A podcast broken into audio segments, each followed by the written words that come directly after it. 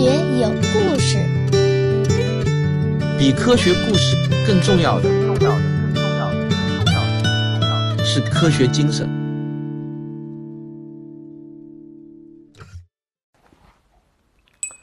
好嘞，大家好，我们今天继续来讲医学有故事。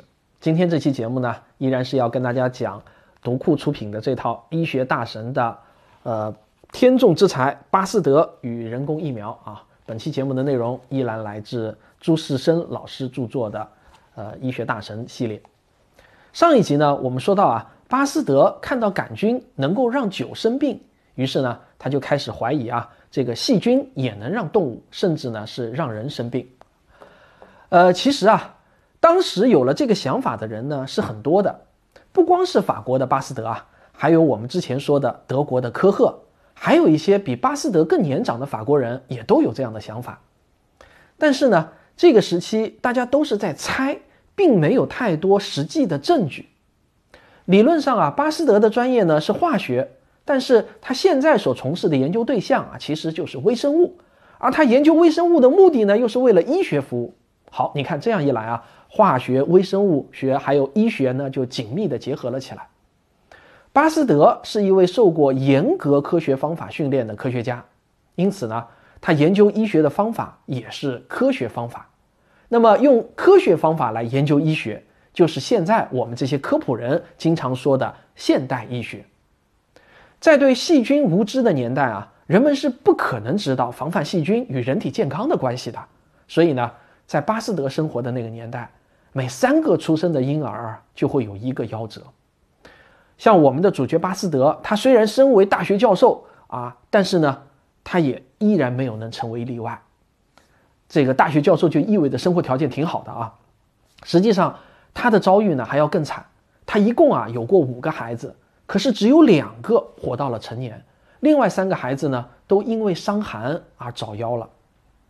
失去孩子的伤痛啊，让他有研究疾病起因的欲望。现在呢，他已经隐约猜到了有很多疾病的本到底是什么，自然呢就会去渴望寻找对付微生物的方法。但是啊，我们都知道人体呢可不是酒和牛奶，对吧？这个巴氏消毒法在活人身上那是没有办法使用的。那么该怎么办呢？巴斯德心里啊，其实呢也没有明确的计划。当时的医学界里面啊，呃，也没有几个人热心去研究杀灭微生物的方法。所以呢，巴斯德也没有多少可以借鉴的知识，他能做的啊，就是在各种动物身上有意制造细菌感染，然后呢，在动物器官中观察细菌的生活规律，试图呢从里面找到破解的线索。一八七八年，他的研究啊，终于有了一个重大的突破。这个呢，就跟很多重大发现一样，巴斯德的这个突破。其实呢，是因为一次意外的失误啊。这个怎么说啊？这一年啊，巴斯德正在用鸡作为实验动物，他要研究近年来屡次冲击法国的霍乱病。那么他的研究目的呢，是找出霍乱弧菌在动物身上的活动规律。他用已经患上霍乱的鸡来提取体液作为感染源，把这些霍乱毒液注射给试验用鸡。当然哈，被这么折腾的鸡呢，立刻就会染病，两天之后呢，一般都会死去。巴斯德接着呢，就解剖这些病死的鸡，在他们的血液和器官里来寻找霍乱弧菌，在显微镜下，他仔细的观察，有时候呢，一看啊，就是一整天，连晚饭呢都会忘了吃。这是一个漫长的工程啊，需要几年才能有实质性的发现。而这一年夏天呢，身为法兰西科学院院士的巴斯德。他按照惯例啊，要去休他的年假。巴斯德有一个助手叫尚贝兰，就一直呢在协助巴斯德做霍乱弧菌的研究。这个巴斯德开始休假之后呢，这个尚贝兰啊，可能是因为老师不在啊，觉得试验不能深入，于是呢，他就自己也去休假。他是呢过了两个星期才回来继续工作的。他把休假之前就放在实验室里的那些霍乱毒液就取了出来，然后呢给鸡做了注射。但是啊，他居然发现这些鸡啊，居然没有死，而且啊，他们出现了一些轻微的霍乱症状，但是呢，没有过几天呢，竟然就完全康复了。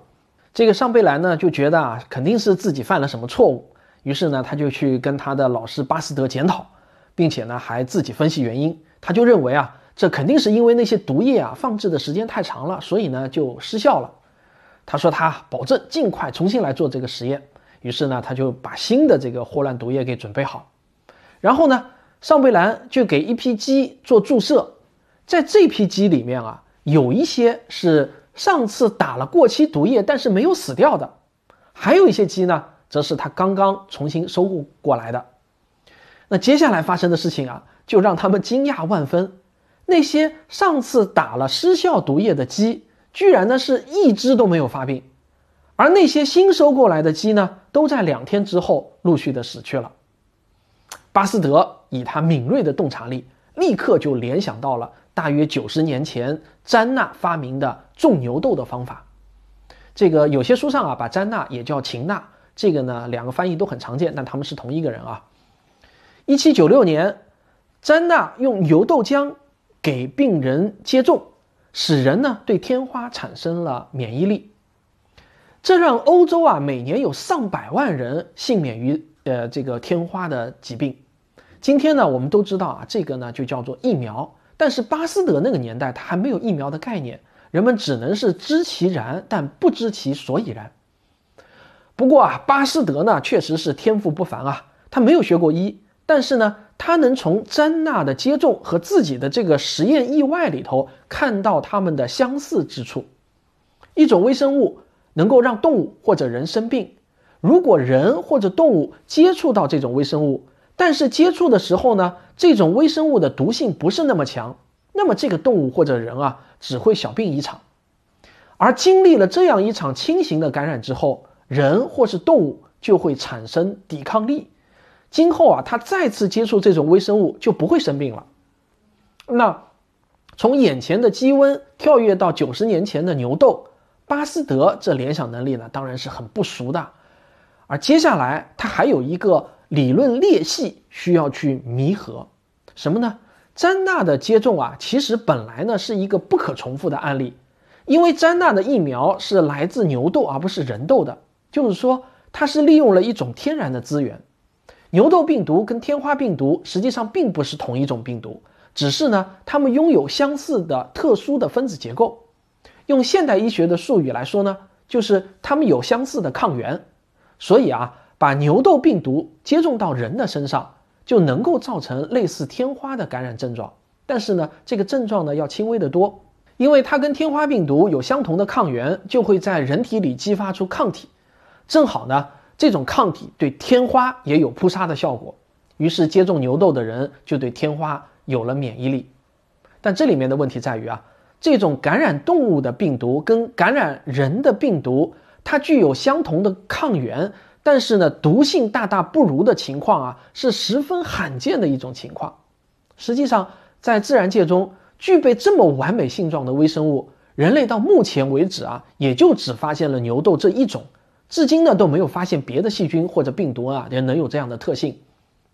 当然，这些原理呢是后来的科学家们发现的，在当时。詹纳和巴斯德都不知道接种疫苗能让人产生免疫力的真正的原理。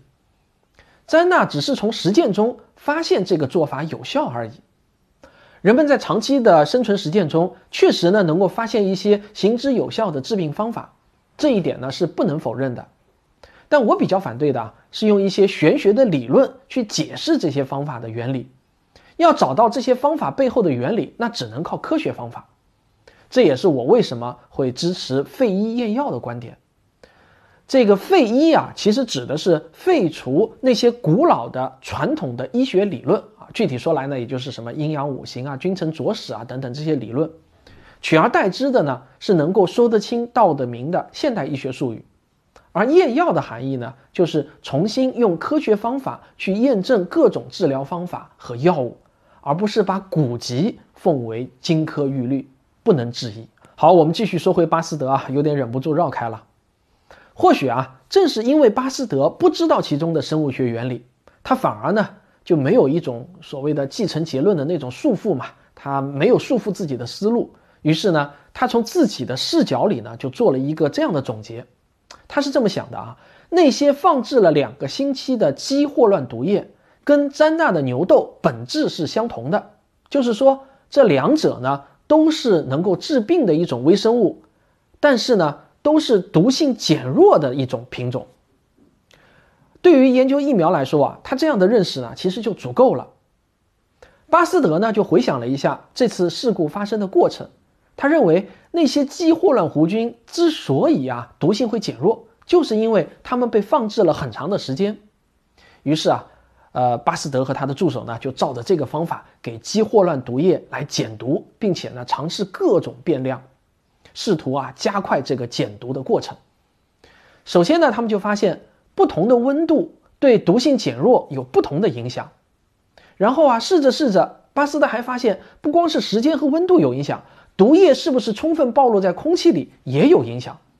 如果把毒液密封，不让它们接触空气，那么毒液的减毒过程就会变得相对缓慢。对于巴斯德来说，这种空气的干扰啊，很难逃过他的眼睛，因为早在研究酸酒问题的时候，他就发现不同的微生物对氧气啊是具有不同的亲和力的。有的微生物跟人一样，必须要有氧气才能生存。这个呢，我们都知道叫好氧菌啊。还有一些微生物呢，却很怪异，他们讨厌氧气，氧气越多啊，他们的代谢活动就越艰难。这种微生物呢，就叫做厌氧性微生物。酵母菌就属于厌氧的，所以啊，巴斯德那个时候就发现，氧气的多少跟产酒的多少是成反比的。这个现象呢，被后人还起了一个很给面子的名字啊，叫做巴斯德效应。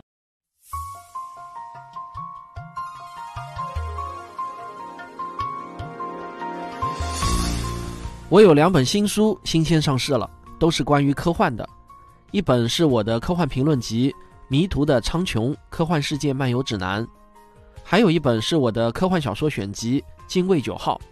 《精卫九号》就是这本小说集中第一篇主打的小说，从来没有在其他地方以任何形式发表过。大家如果想看我这篇小说的话，目前啊只能是买这本书来看。这本书还收录了我获得第十八届百花文学奖的小说《时间囚笼》，以及《太阳帆》《天眼之战》等六部中短篇科幻小说，欢迎大家购买。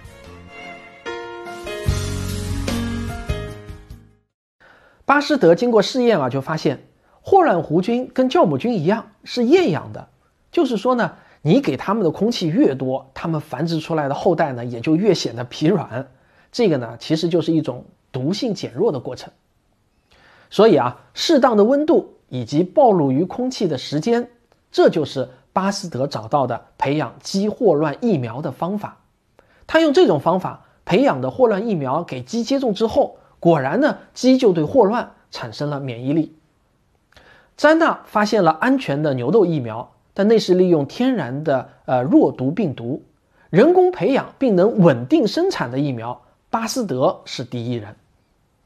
这件事情啊，告诉我们的呢是这样的一个道理：从今以后，我们不必在纯天然环境里头苦苦寻找类似牛痘那样的低毒微生物，我们可以用。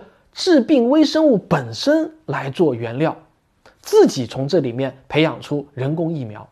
今天人类发明的所有疫苗啊，都是基于这么一个原理：用适当的方法处理致病源，这也就是细菌或者呢是病毒，让致病源失去致病的毒性，但仍然保留一个有身份识别意义的特殊分子结构，这个呢叫抗原。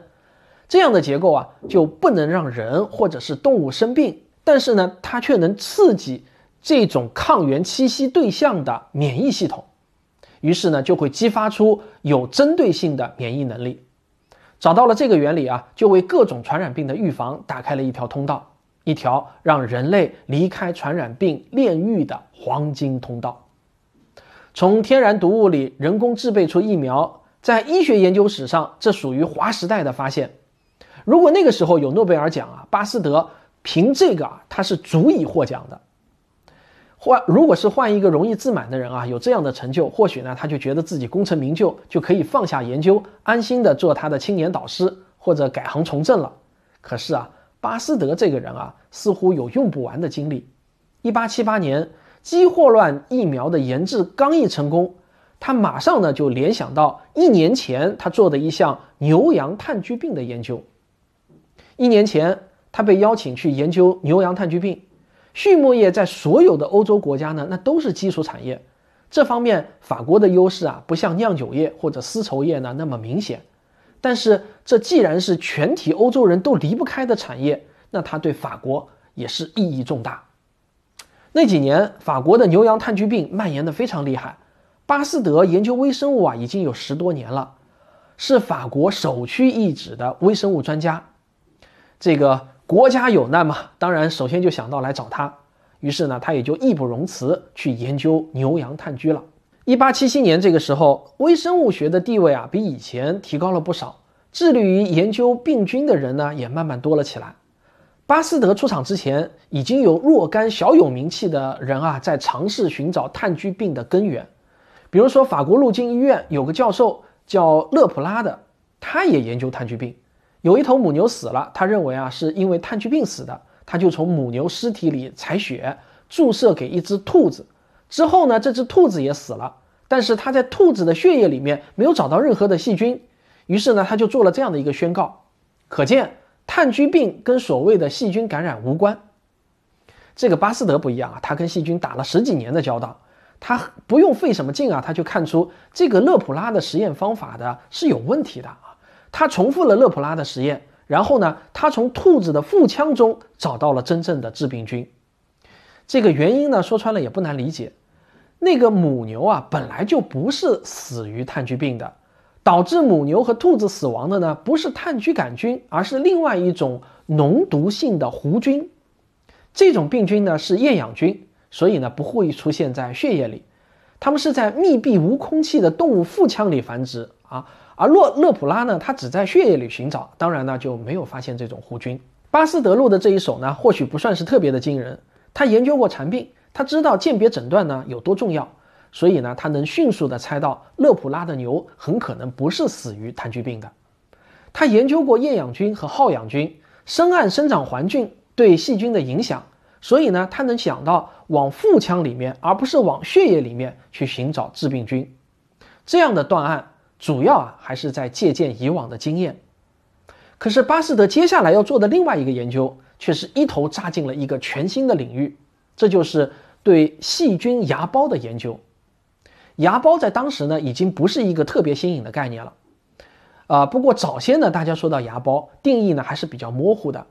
到了德国人科赫这里啊。才很肯定的说，有很多细菌呢，有两种状态，就是植株状态和芽孢状态。但是啊，科赫这人的学风呢有点清高，他只对微生物本身有兴趣，所以呢喜欢在实验室里守着显微镜做观察。至于芽孢理论的现实意义，比如它对畜牧业有什么影响，科赫呢其实没有太多的兴趣去追究。而巴斯德啊，则以理论联系实际的务实态度。脑子里呢就揣着这个芽孢理论去调查牛羊炭疽病，就做出了一个重要的发现。早先巴斯德指出，炭疽病能传染之后，农民们听从他的意见，呃，把染上炭疽病死亡的动物呢是埋到地下，防止传染给别的牛羊。但是这个方法好像不怎么管用，仍然不断有牛羊感染炭疽。于是巴斯德呢就穿上高筒靴，深入基层，亲自到农场去做调研。呃，这个调研啊就没白调研，他到农场转了一圈，就发现农场里有些地方的土壤颜色跟周围不一样，像是撒了一层黑胡椒的样子。他把农场主叫来一打听啊，原来啊这就是埋病死的牛羊的地方。不过呢，这片土壤的颜色不同，并不是因为掩埋尸体而翻动了泥土。动物呢，其实已经埋了很久，里面的新草啊都长出来了。巴斯德呢就蹲下仔细的查看，他发现啊，这些深色的土壤原来啊是蚯蚓的排泄物啊，就蚯蚓的大便。巴斯德这才恍然大悟啊，他在实验室里研究细菌芽孢的时候就已经发现，这些芽孢生命力特别强，沸水都不能杀死它们。日晒也不能杀死，冷冻也不能杀死，甚至高浓度的氧气都不能杀死它们。把它们扔到各种恶劣的环境下，它们会停止生长，但是啊不会死亡。它们只是在蛰伏，静候机会。一旦去到适合生长的环境，比如说动物的肚子里，它们就会苏醒了，就能重新发育成完整的细菌。而那些被掩埋的动物。会因为细菌的吞食而腐败。但是除了细菌，还有一种生物呢，喜欢从这些尸体身上挖掘一些免费的食物。什么动物啊？就是蚯蚓。蚯蚓吃了这些带有炭疽杆菌芽孢的动物尸体后呢，它自己没有什么事情啊，它蚯蚓不会染炭疽病，因为这种细菌呢，它只能让牛羊生病，不可能让蚯蚓也生病。于是呢，这个细菌芽孢呢就会穿过蚯蚓的肠而过，随着蚯蚓的排泄物重新回到地面。细菌芽孢啊，那是极小极轻的东西，轻的都能在空气中漂浮。回到地面的芽孢呢，它就会随风飘散，污染周边大片的牧草。而这些牧草连同芽孢被某个动物如果吃下去的话，动物的肠子呢是芽孢的理想栖息地，于是呢芽孢就复苏长成细菌，再次导致炭疽病。芽孢的传播媒介是风，那么人类如果想要阻止芽孢的传播，呃，难度呢大致也就相当于是捕风捉影了。所以呢，巴斯德的调查啊，只是找到了炭疽病流行不绝的原因，但在当时呢，他也没有解决办法，于是呢，暂时就搁置了这项研究。好，这个呢就是一年前的事情。现在啊，因为一个意外，巴斯德发现原来鸡霍乱是可以用人工培养的疫苗来防治的。那么他就想，这个炭疽病呢，能不能把炭疽杆菌也这么给一处理一下，让他们减毒，然后做疫苗来给牛羊接种呢？而接种之后，是不是能够防止炭疽病再次流行和发生？换句话说，接种的这些牛羊就具有了天然的抵抗力。巴斯德呢，他不是空想家，有了想法，他就会去动手检验。于是呢，他回头捡起了去年搁置的那项研究，开始探索培养炭疽疫苗的方法。它根据的还是鸡霍乱疫苗制作的原理，就是让炭疽杆菌在充分暴露于氧气的条件下，不断的培养繁殖，希望通过这样的繁殖过程呢，让它们的后代逐渐的减毒。但是啊，导致炭疽的这种细菌，似乎比导致霍乱的这种细菌呢，要厉害得多，要顽强得多。这种空气暴露法呢，有时有效，但并不是总是有效。这当然不能算是成功的研究结果嘛，还需要继续的改进，需要找到别的能调整的各种变量，看看呢怎么能让炭疽杆菌可靠的减毒。于是呢，巴斯德就尝试了很多不同的时间、不同的温度啊啊各种方法他都试了，但是呢，结果还是不理想。这个时候啊，他的助手尚贝兰就意外的听说了一件事情。在巴黎南面五百多公里的一个叫土卢兹的地方呢，有个叫杜桑的兽医，在也他也在培养炭疽杆菌疫苗。巴斯德一听到这个消息啊，他立即就紧张了起来。为什么？因为他担心这个杜桑呢会捷足先登，抢到炭疽杆菌疫苗的发明权。于是呢，巴斯德就让尚贝兰再去打探。很快啊，探子回报说啊。目前呢，杜桑的处境呢，跟我们一样，做出来的疫苗啊，也是有时效果很好，有时候呢就不行。听完这话呢，巴斯德呢也就稍微宽心了一点。这个尚贝兰啊，就继续说道：“啊，有个事情啊，我不知当讲不当讲。”巴斯德眉头一皱，赶紧问：“啊，快说，什么事情？”尚贝兰呢，于是就把他在杜桑那里发现的一件事情告诉了巴斯德。这巴斯德一听之下，顿时喜笑颜开，大叫了一声：“妙啊！我怎么没想到？”哎，欲知后事如何，咱们下回分解。科学声音，我今天呢还有个消息要告诉大家，我今年最重要的一部视频作品，就是科普纪录片《寻觅自然》，已经正式拿到了上海电影局发的拍摄许可证了。现在呢，一切都准备就绪。就等着疫情结束，剧组出发了。走走。这次啊，我们要在俄罗斯的勘察加半岛以及全国十多个地点进行外景拍摄，从西北的青海湖到四川的恐龙博物馆，再到南中国的海边，我们的拍摄足迹将走遍全中国。我去年在理性的力量演讲会上曾经说啊，我要用三年的时间拍六部纪录片，追上 BBC 的步伐。我觉得真的是太难了，只有拍过你才知道，我们这个镜头和他这个镜头相比还有很大的差距。但是就好像刚才有弹幕说的，从零到一是最难的，我们已经跨出了这一只脚了，我相信下一只脚也不会远了。这是我的第二部作品，我将用一百五十分钟的时间，用科学有故事的风格给大家讲述球状闪电、恒星光变、生命起源和物种灭绝这四个主题故事。说实话，目前制约我的最大因素还是钱不怎么够的问题。为了省钱呢，我是想了很多很多的办法。这其中的一个办法呢，就是找物资赞助。比如说吧，你是一个服装企业，那我可以穿着你的品牌的衣服出镜，这样我不就省了很多服装费嘛？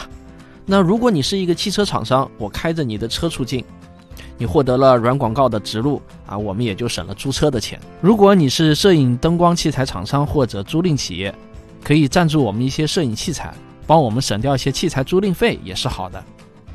假如你想通过直接赞助经费的形式跟我们换取软广告的植入，这个也可以详谈。另外啊，我们还推出了一个个人送爱心的计划，你只要花一百九十九元就可以买到一个纪念徽章，你的昵称或者名字会写在我们的片尾感谢名单中。以及啊，还有一张优先且永久免费的观影券。那如果你还愿意多花点钱，还可以跟我们提前订购影片周边纪念品一套。如果你想帮助我们，您可以加微信号幺幺五三五八零零七七，昵称是柯小云进行咨询。我想啊，推进我国的科普纪录片水平，需要一步一个脚印往前走，也需要广大科学爱好者的助力。所以呢。我要先对你们表示我最衷心的感谢。好，咱们下期再见。